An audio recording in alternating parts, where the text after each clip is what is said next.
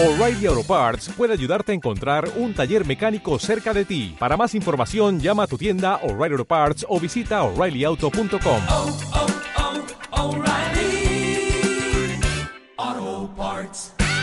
Es decir, que tiene Gisela Larsen en el aire, dijo, nos pusimos a hablar de los pingüinos. ¿Te acordás? Y dijimos, ¿cómo? Y vos dijiste, ¿y cómo será la vida de los pingüinos? Y dijimos, ¿por qué no hablamos con alguien que nos cuente cómo es la vida de los pingüinos? No estamos hablando de política, ¿eh? Estamos hablando No, no de estamos pingüinos, hablando de ¿eh? política, ¿Qué para te- nada. ¿Qué te parece si charlamos con alguien que nos va a ayudar seguramente eh, y apasionadamente a conocer la vida comunitaria de los pingüinos? Claro que sí, vamos a hacerlo este, y, y nos quedamos como enganchados con eso para saber de qué, de qué se trataba. Eh, nos metemos en el tema, si te parece. Estamos en comunicación con Pablo García. Si lo pronuncio mal, Pablo, me corregís, ¿eh? Bor, Bor, Bo- Ru- Glu, ¿eh? Eh, presidente de Global Penguin Society, ¿eh? investigador del CONICET. ¿Lo dije bien o lo dije mal? ¿Cómo estás? La verdad que es muy difícil, así que... A ver, decilo vos, decilo vos, así te presentás. Presentate. Viste, a veces lo más fácil es decir, te podés presentar. ¿eh? Es Pablo García Borboroglu. Era, mi abuelo era griego y muy complicado el apellido. En el colegio, ¿cómo te decían? Eh, eh, mira, mi sobrenombre es Poppy y eso explica todo, ¿no?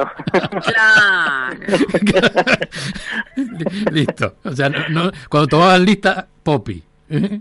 Sí, pero vos sabés que en la universidad en las listas de notas ponían Poppy, porque viste era tan largo y tan complicado que el sobrenombre ya resumía todo, ¿viste? O sea, pusiste en problema a, a los profesores, a todos, no solo a, a estos conductores, a todos pusiste. sí, sí, ¿Eh? sí, sí, sí.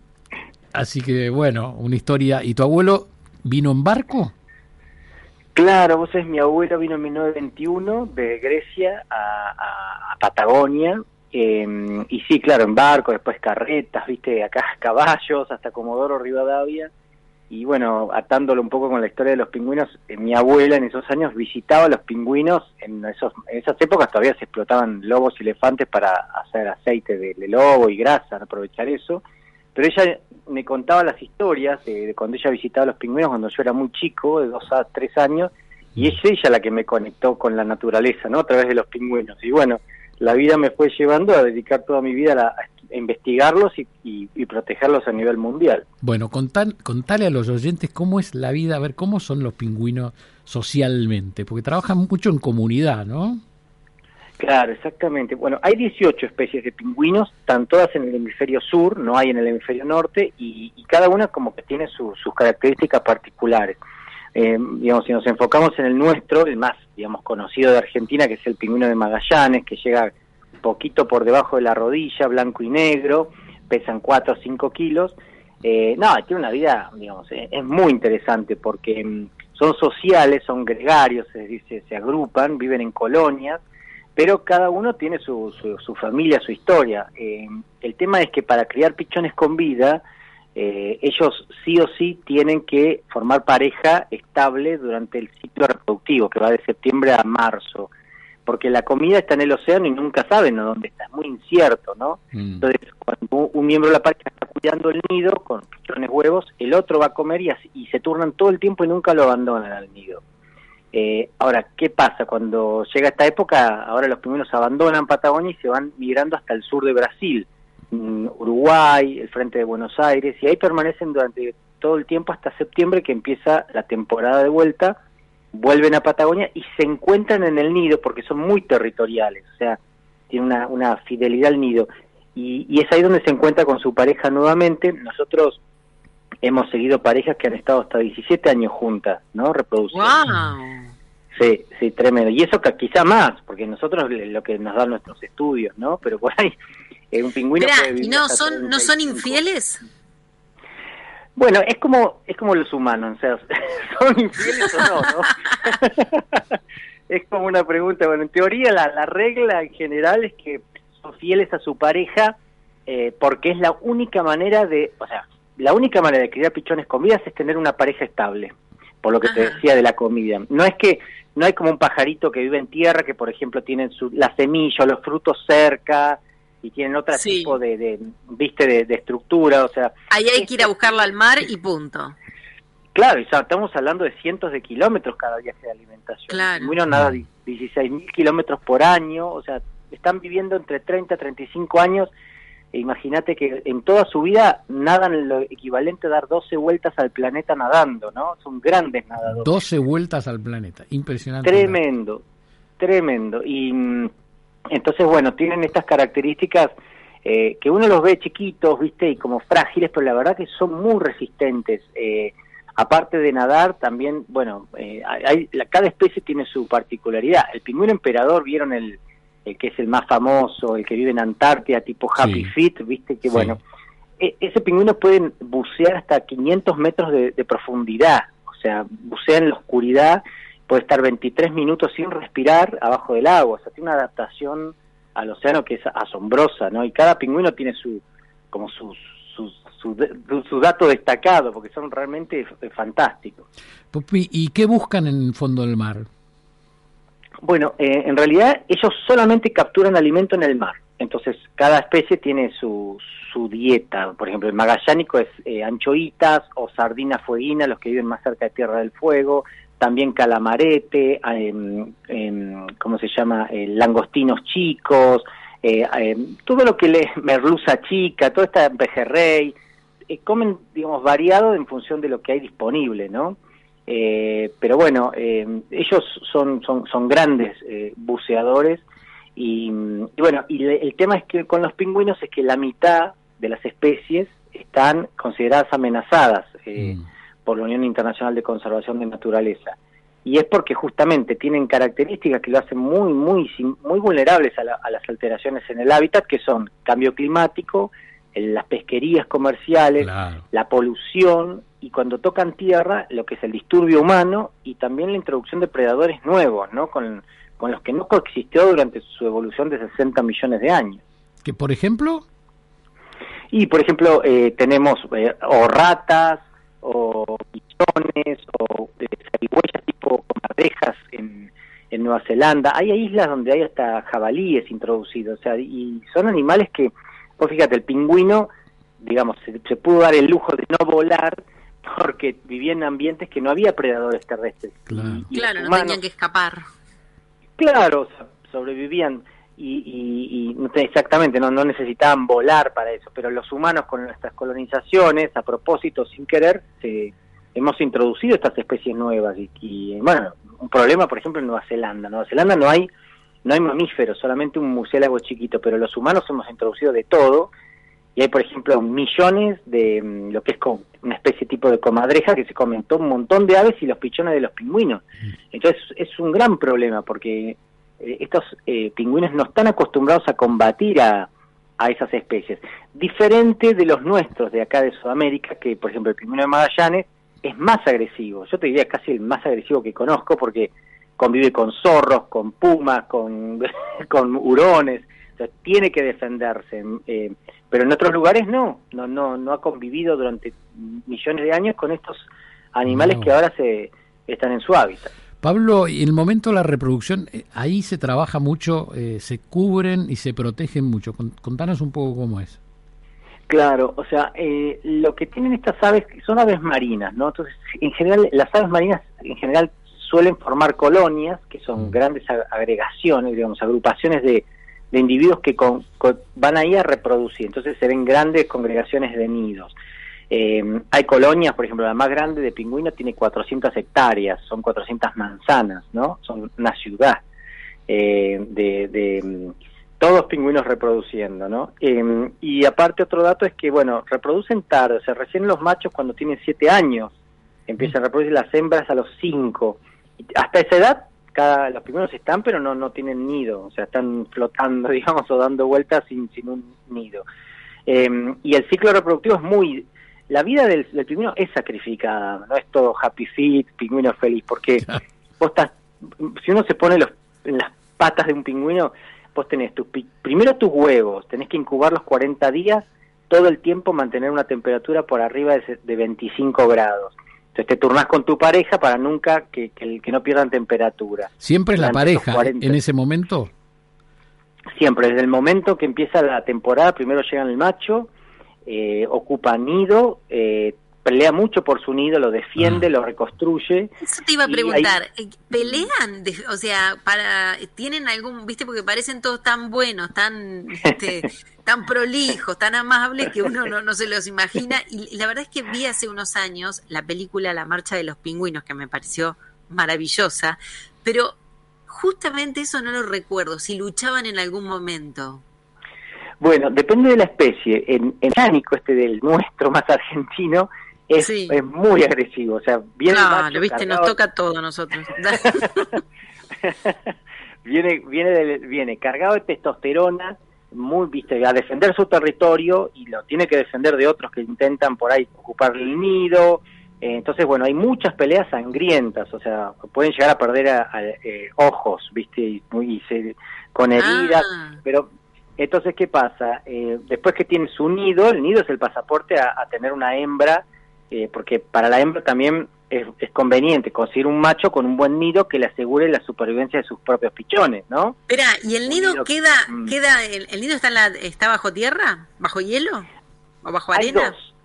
Hay, hay dos. En, el- en los pingüinos nuestros ellos hacen o cuevas o eh, hacen nidos abajo de arbustos, porque lo que les importa es que esté cubierto para proteger pichones del sol o Ah. también protegerlo de, de predadores aéreos, gaviotas y otras cosas que... Entonces, si está cubierto es eh, más chance de que el pichón viva. Eh, Ah. Entonces, o- ¿Y son o como nido- inquilinos? ¿Va- ¿Van y ocupan un, un nido que está hecho o construyen un nido? Mira, en general son muy fieles al nido donde han reproducido antes. Eh, entonces, Ah. una vez que podés, porque podés tener pingüinos que nacieron en una colonia, pero después terminaron lo que nosotros llamamos reclutando, o sea, en otra colonia, o sea, se establecen a, a reproducir en otra colonia, pero son muy fieles al, al nido donde empezaron a reproducir. Ahora, cuando vos sos un si sos un pingüino joven y estás ahí, empe- querés empezar a reproducir y decís, bueno, este nido me parece que está vacío, bueno, lo ocupo, mi- miro qué onda, pero de repente llega el dueño y ahí empiezan las peleas. O por ahí tenés suerte y realmente estaba vacío, ¿no? Te puede pasar Claro. eso. Hay nidos que están un kilómetro tierra adentro del mar. Ah. O sea, el pingüino nada 700, 600 kilómetros para buscar alimento, vuelve a la costa, a la playa y ahí camina un kilómetro tierra adentro para alimentar a sus pichones. Todo caminando, ¿no? Eh, y, y eso, bueno, eh, eh, por eso te decía que es muy sacrificado y durante todo el ciclo reproductivo están con, con, con esta dinámica de ir y venir, ir y venir. eh, y cuando los pichones ya son grandes, ya pueden ser independizados, cambian su pluma, porque hasta hasta que los pichones no tienen tres meses no son impermeables, no pueden ir al agua. Ah, mira vos. Ah, mira. ese- mm, claro, claro. Y entonces a esa, a esa etapa ya tienen plumaje nuevo, los padres ya están agotados, de, han perdido Con Santiago estamos con la boca abierta escuchándote y los dos reaccionamos al mismo tiempo. Y te, ah, mira vos, parecemos chicos escuchándote, pero realmente nos sorprendiste con lo que con lo que dijiste. Y, y sabés qué Claro. otra cosa te quería preguntar, ¿cuántas veces reproduce un pingüino? Bueno, estos una vez por año, porque acá eh, en la ¿Todos los nuestra, años?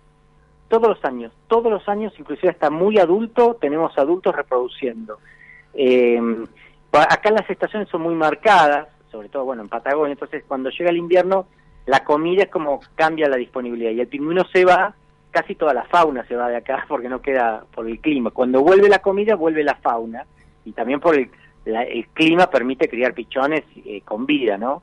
Pero todos los años, una vez por año, reproduce. Por eso es muy importante lo que trabajamos en conservación, porque si un pingüino pi- pierde el huevo, pierde el año, pierde la vida, Mm. eh, o sea, la vida reproductiva de ¿y es año. un huevo por pareja?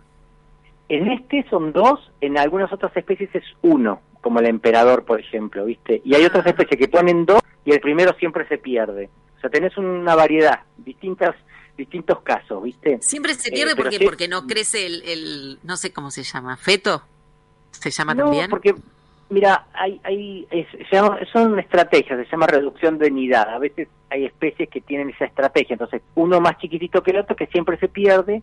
En nuestra especie, el de Magallanes, pone dos. Si en los adultos son, mm, digamos, experimentados, logran capturar presas con, eh, con éxito, protegen al nido, se sincronizan bien y no hay ningún otro factor, eh, pueden lograr criar dos pichones con vida, que eso se ve en algunas colonias muy buenas que Mira. tienen comida cerca.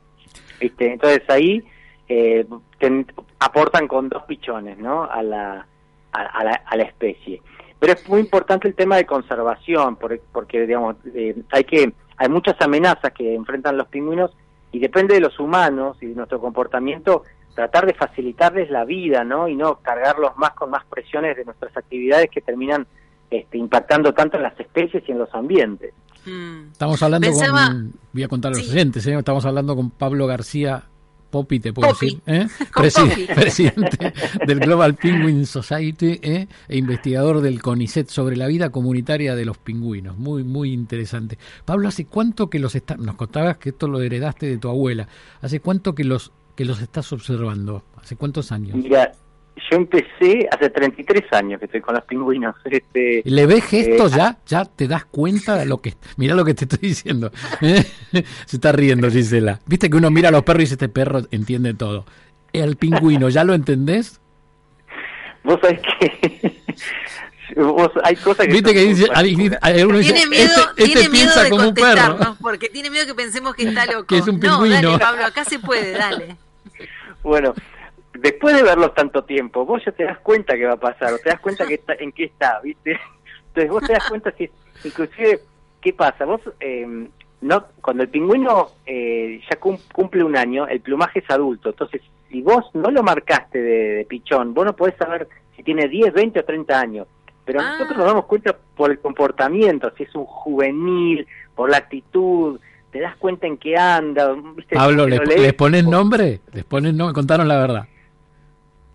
Algunos, algunos sí, algunos sí. Te cuento uno, un, un pingüina, que es una pingüina. Nosotros en el 2008 descubrimos una colonia nueva que tenía eh, 12 pingüinos que estaban recién iniciándose, pero el lugar era un desastre, habían pescadores que iban, tiraban basura, prendían fuego para hacer asados al lado de los nidos, llevaban perros, cazaban, era un desastre el lugar y empezamos a protegerlo, fue muy difícil al principio, pero la primer hembra que de la primer madre del primer pichón que nació ahí, nosotros la vimos, eh, vimos el primer pichón que nació de esa colonia y le pusimos Clarita, ¿no? Y la anillamos, porque la- el anillito, nosotros le ponemos un anillo en la aleta, que es la forma de identificarlo y nos permite seguimiento y estudios. Bueno, esa colonia la seguimos protegiendo, hicimos un refugio de vida silvestre, estamos creando un área protegida, y Clarita siguió viniendo todos los años, y todos los años, desde hace 14 años la vemos y seguimos todo, toda su historia, sabemos cuántos pichones eh, puso, y Clarita ya, ya nos conoce casi, es una... Inclusive en nuestras redes sociales, que si se fijan en Instagram, Global Penguin Society, o eh, ten- publicamos un montón de Clarita, que es casi celebridad, estuvo en BBC, eh, está en National Geographic, porque es y ella fue como una especie de mm, símbolo de esperanza, de que cuando uno hace cosas en conservación, vos ves los impactos, y Qué cuando le das una oportunidad a la naturaleza, la naturaleza se recupera. Esta colonia, chicos, que tenía seis, logramos protegerla, hoy tiene 3.600 parejas y da trabajo a través del ecoturismo a más de 20 personas, de guías, tu- turismo, choferes, cocineros, eh, y, y beneficios a las comunidades locales. Nosotros generamos muchas oportunidades de educación con la comunidad y también, bueno, de ingresos genuinos, ¿no? Y de, y de trabajo genuino a través del ecoturismo. Entonces, es un ejemplo de cómo la conservación termina repercutiendo en la economía de la gente y la gente prefiere un pingüino protegido y un hábitat protegido porque es su fuente de alimento, ¿no? Se ves que con la historia de Clarita, más allá de conmovernos, acá nos conmovemos fácil, te digo, eh, no pensamos que estás loco ni mucho menos, eh, pero no, nos dejaste, me parece, a mí por lo menos me dejaste sorprendida con los datos que tiraste así al pasar después. Todo lo que genera una colonia de pingüinos que tiene que ver con, con la labor de las personas, que tiene que ver con el turismo, que tiene que ver con la ecología. Eh, una vez es, es tan reduccionista cuando, cuando ve algo o cuando lee algo, que me parece fundamental estos datos que diste a lo último.